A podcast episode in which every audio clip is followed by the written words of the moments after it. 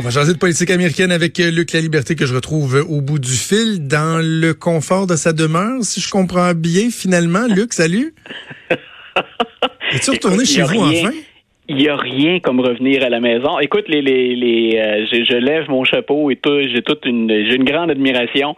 Les, les gars d'Hydro travaillent encore dans la cour, donc on a pu réintégrer le, foyer familial, mais ça travaille, ça travaille très fort. Il y a une équipe qui hier a travaillé toute la journée, une partie de la nuit pour qu'on puisse être à la maison. Donc, euh, chapeau bas. mais vous faites partie des, des derniers, des quelques centaines de mm. derniers qui, qui étaient encore ben, affligés par la panne. Ben voilà, on était un tout petit groupe, hein. on n'avait que neuf résidences dans le secteur. Donc, comme on allait vers les cas très, très urgents ou encore les ben plus grandes concentrations de panne, je m'attendais à ce qu'on soit dans les derniers. Donc, euh, mais c'est fait. OK, bon, ben bon retour, bon retour à la maison. Évidemment, ça t'a pas empêché de suivre ce qui se passait dans l'actualité aux États-Unis. Quand on s'est parlé la dernière fois, euh, mardi, on gardait un œil sur les élections locales, entre autres en Virginie, le message que ça pourrait passer aux républicains. Donald Trump fondait beaucoup d'espoir, bon bel torse. Finalement, euh, quoi qu'il en dise, quoi qu'il en pense, les résultats sont loin d'être positifs pour euh, les républicains.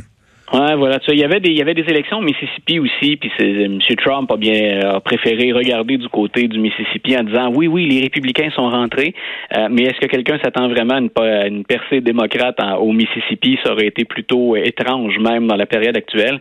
Ce qu'il fallait regarder, c'était des surprises, ou encore, si c'était pas des surprises complètes, c'était des marges plus confortables que ce qu'on espérait pour les démocrates.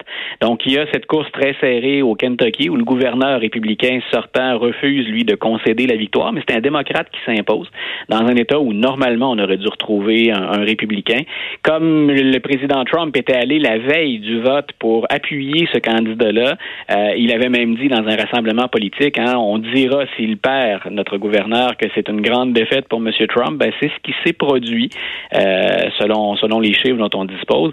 Et M. Trump doit être particulièrement inquiet que l'État voisin de la capitale nationale, la Virginie, ben, soit couvert du bleu démocrate depuis hier. Donc, non seulement on avait le gouverneur Northam qui était là, euh, qui est un démocrate, mais le gouverneur Northam était opposé à deux chambres. C'est le même modèle dans chacun des États que celui qu'on trouve à Washington. Donc, il y a un congrès avec deux chambres. Euh, les républicains étaient majoritaires, même s'il s'agissait de courtes majorités. Ils étaient majoritaires dans les deux chambres. Et ben, les, les démocrates sont parvenus à inverser ça. Et ce qui est troublant pour M. Trump, puis je lisais ce matin que le même phénomène est en train de se passer, semble-t-il, en Pennsylvanie, c'est que c'est le vote des banlieues qui a contribué, entre autres, à faire la Et dans les banlieues, M. Trump, il performait bien, euh, règle générale. C'est là où on va aller chercher les électeurs à qui il s'adresse plus souvent qu'autrement.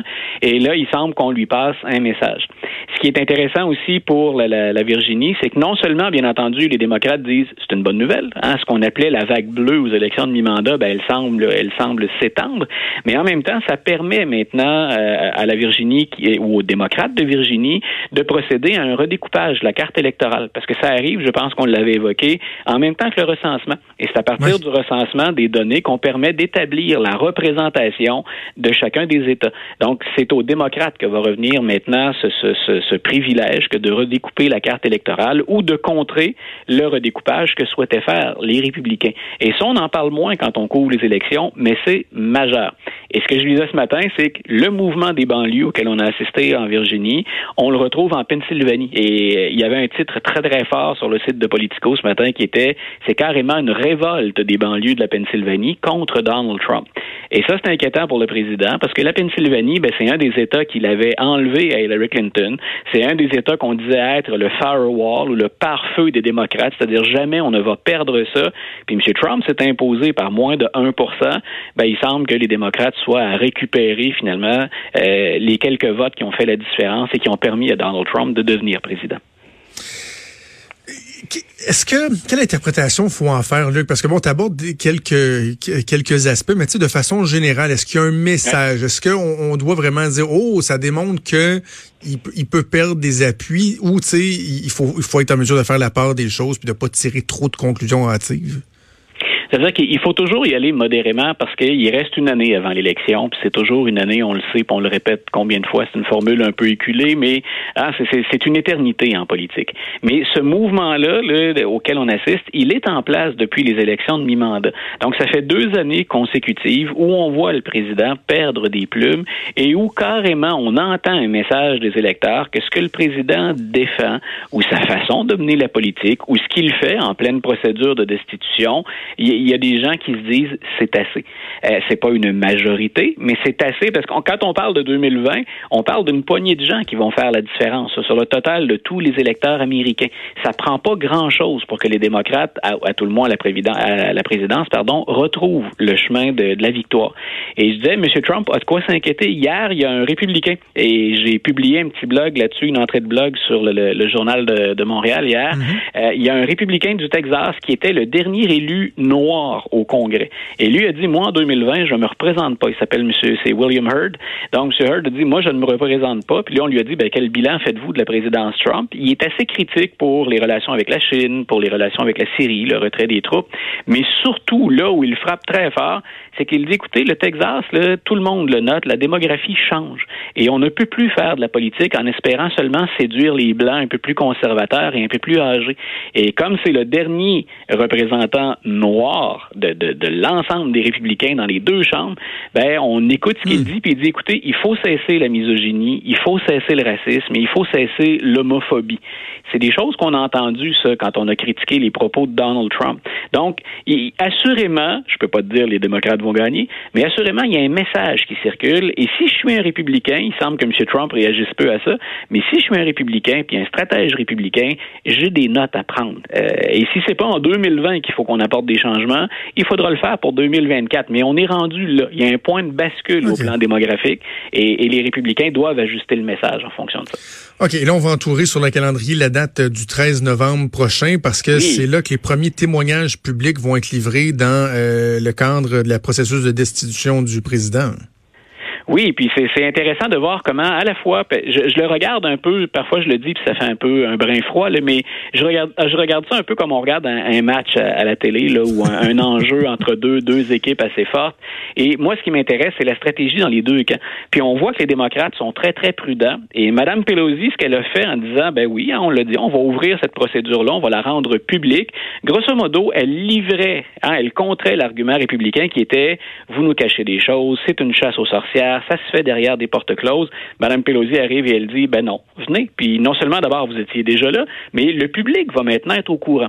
Et elle a évité de célébrer cette nouvelle-là ou de dire, écoutez, on a des preuves accablantes. Elle joue le jeu, là, elle joue finalement quelqu'un qui, lave plus blanc que blanc. C'est-à-dire, non seulement on respecte les règles, on va vous en donner plus que ce que les règles nous demandent de faire. Donc, elle dit, ben, ce qu'elle souhaite passer aux, aux, Américains comme message, c'est, ben, regardez, on, on ne cache absolument rien puis vous serez en mesure d'avoir au fur et à mesure l'information directement, sans transcription ou sans, euh, sans l'angle souvent que retiennent les, les, médias dans leur couverture. Du côté des républicains, la chose qui est étonnante et pas en même temps, c'est qu'ils ont obtenu ce qu'ils voulaient. Ah, il y a une semaine, dix jours, là, on déchirait nos chemises devant les journalistes en disant, regardez, on est caché, on va prendre de force hein, la salle ah où on procède aux interrogatoires. Et hier, moi, j'ai entendu bon nombre de républicains euh, dans, dans différentes entrevues dans les médias euh, dire, un, ne pas faire de cas finalement qu'ils avaient obtenu ce qu'ils voulaient. Et dans un autre cas, il y a Lindsey Graham, entre autres, à qui on a dit, ben, M. Graham, vous les avez maintenant, les transcriptions, là, puis vous allez avoir les témoignages. Puis M. Graham a dit non, je ne vais pas les lire, les transcriptions. Donc, il y a comme un non-sens. Ce qu'on espère, c'est entretenir une perception, mais carrément, les républicains feignent ou jouent la carte de l'indifférence, puis la carte de, de toute façon, hein, les, les dés sont pipés, le jeu est truqué, ce qui est absolument faux. Mais comme on est au chapitre des perceptions, bon, on verra ce que ça va donner. Mais jusqu'à maintenant, je trouve que les démocrates sont somme toute assez prudents. Est-ce que ça va être assez pour éviter qu'on les accuse d'acharnement? Mais ils sont prudents et ils jouent selon les règles. Ce que les gens vont en penser ensuite, ben, ni toi ni moi, on pourrait, on pourrait le prédire. Mais je trouve intéressant de voir comment on se comporte dans un camp comme dans l'autre. OK. Avant de se laisser un mot sur euh, le procureur général William Barr qui a refusé de participer à une conférence de presse. Ouais. Quand, quand je dis que les, les, les hein, c'est, le supplice de la goutte un peu pour M. Trump, quand je dis que les preuves s'accumulent ou le, le malaise est, est évident, euh, M. Barr, le 25 septembre dernier, le président euh, Trump lui dit, écoutez, euh, M. Barr, j'aimerais que vous alliez dans une conférence de presse, rencontrer les journalistes et leur dire que je n'ai rien fait d'illégal en, en ayant cet appel avec le président Zelensky, puis en, en y allant donc de, de, de, ces tractations ou de cette offre qui est très, très évidente. Toutes les preuves le disent jusqu'à maintenant. Ouais. On a fait le président ukrainien en disant je veux nuire à Joe Biden, puis en échange, vous avez le fameux 400 millions. Et William Barr, c'est la première fois que je l'entends dire non au président euh, ou qu'on rapporte qu'il a dit non au président et il aurait décliné cette invitation-là parce qu'il y a un malaise qui est très, très évident. Et jusqu'à maintenant, le ministre de la Justice aux États-Unis ou le procureur général, M. Barr, il donnait pas mal du côté de Donald Trump. Quand il a, moi j'ai souvent dit, quand il a rendu public le rapport Mueller, il nous a fait un petit, euh, très, très courte présentation dans laquelle il évitait les sujets les plus litigieux. Donc, carrément, il avantageait Donald Trump en faisant ça. Mais je pense que là, M. Barr vient de tracer sa ligne dans le sable. Il vient de dire non, il y a des choses que je peux pas faire décemment. J'ai suffisamment étiré l'élastique. Moi, j'arrête là. Très intéressant, Luc. Je te souhaite un bon week-end, bon retour dans ton euh, dans ton chez toi euh, avec un peu d'électricité cette fois-ci. On se reparle la semaine prochaine. home sweet home. Bonne bonne fin de semaine à toi, Jonathan. Salut. Bye.